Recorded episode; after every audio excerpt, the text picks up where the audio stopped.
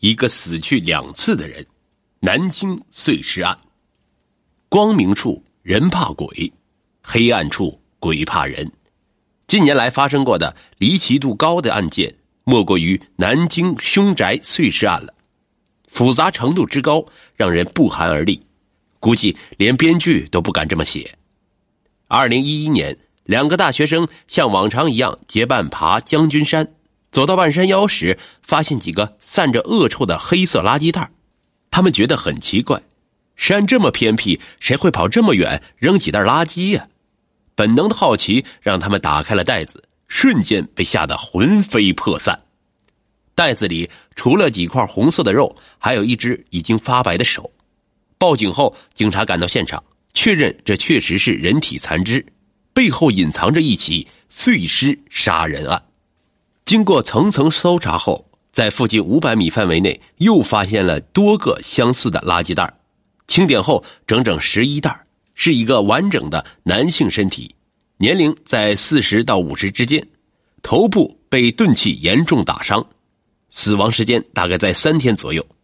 毫无意外，他是被人用凶器击中头部后被碎尸抛尸的。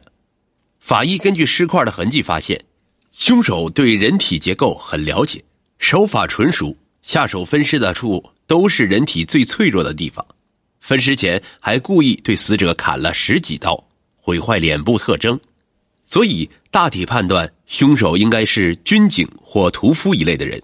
经过勘查，发现被害者的现场没有打斗痕迹，也没有人体组织碎片，证明这儿不是第一现场。为了确实死者身份，刑警开始对南京近期的失踪人口进行排查，但没有任何线索。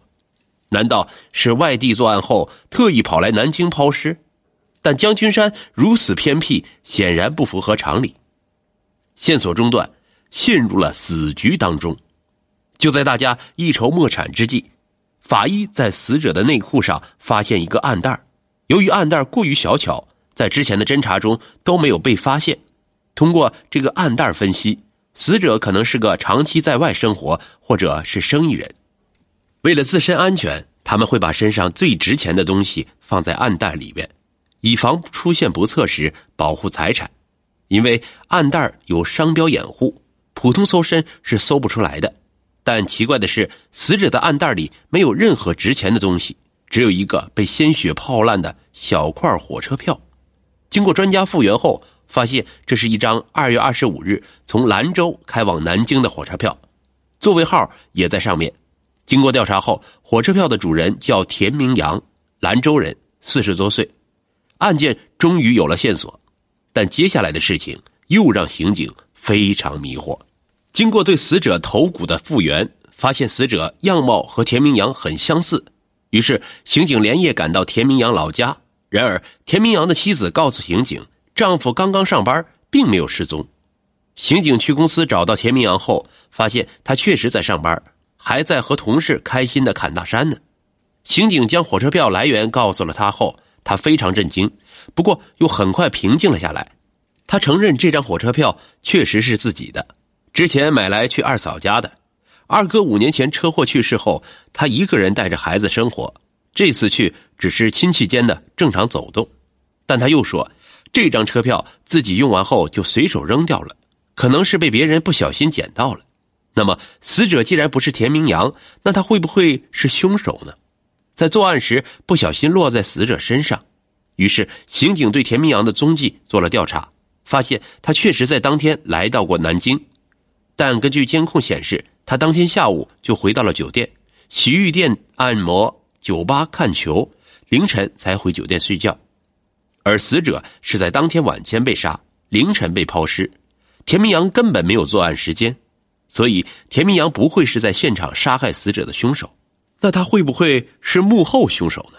或者火车票真的是不小心被死者捡到？但是，假如他是杀人犯，又为何故意留下自己的火车票据，让刑警找上门呢？如果他只是不小心丢了火车票，真正的凶手只是为了误导刑警破案方向，那为啥把这么关键的线索放在如此隐蔽的地方？要知道，凶手做误导线索时，都是在最明显的地方做手脚。好不容易有了线索，又被中断了。就在大家又陷入死局时，法医那边传来消息，尸体复原后发现，死者是被斧头活活砍死的，碎尸的工具只是把常见的菜刀，抛尸用的垃圾袋是从南京江宁区麦德龙超市卖出的，斧头、菜刀、垃圾袋，麦德龙超市，线索又再一次多了起来。于是，刑警通过监控分析，过去半个月买过这三样东西的人。一共有一百多人，但警力有限，如果挨个排查显然不现实，只能从田明阳这里找突破口，看谁可能和他有交集。可是田明阳极其不配合，一口咬定案件和自己无关。同时，刑警发现他总是不断打电话，似乎激动的说着什么。直觉告诉大家，田明阳似乎和案件有着某种联系。撬不开田明阳的嘴，刑警就找来一个田家的熟人，帮忙辨认超市监控里出现的可能嫌疑人。刚过了十多分钟，同村人就认出了一个人：田明阳去世二哥的岳父薛敬公，南京当地有名的企业家。根据监控和购买记录显示，他买了一把斧头、一把菜刀以及垃圾袋，恰好和作案工具吻合。但仅靠这些线索，显然不能构成直接作案证据，更不能以此开传证传唤薛敬公，案子再次陷入僵局。不久后，法医经过多次还原后发现，死者和田明阳越看越像，简直就是同一个人。会不会是田明阳和薛敬公联手谋杀了田家的某个亲戚？找到突破口，刑警开始对田家进行调查。发现田家一共有两个姐妹和三个兄弟，田明成排行老二，田明光排行老三，田明阳排行老幺。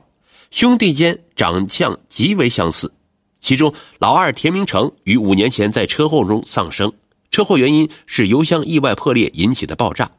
老三田明光则在车祸中发生后神秘的消失了。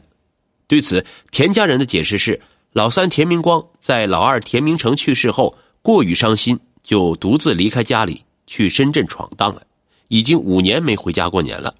那么，死者会不会就是失踪的田明光呢？刑警拿着田明光的照片对比后，发现两者确实十分相似，连肥胖程度都差不多。死者有可能就是田明光。然而，接下来的调查让有了些眉目的案情再次复杂化。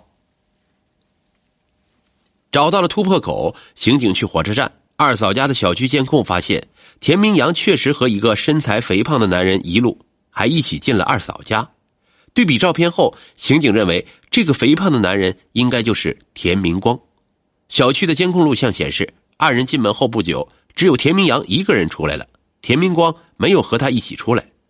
几个小时后，有四个男人闯进了二嫂家，不久后扛着一个人形大小的麻袋离开了。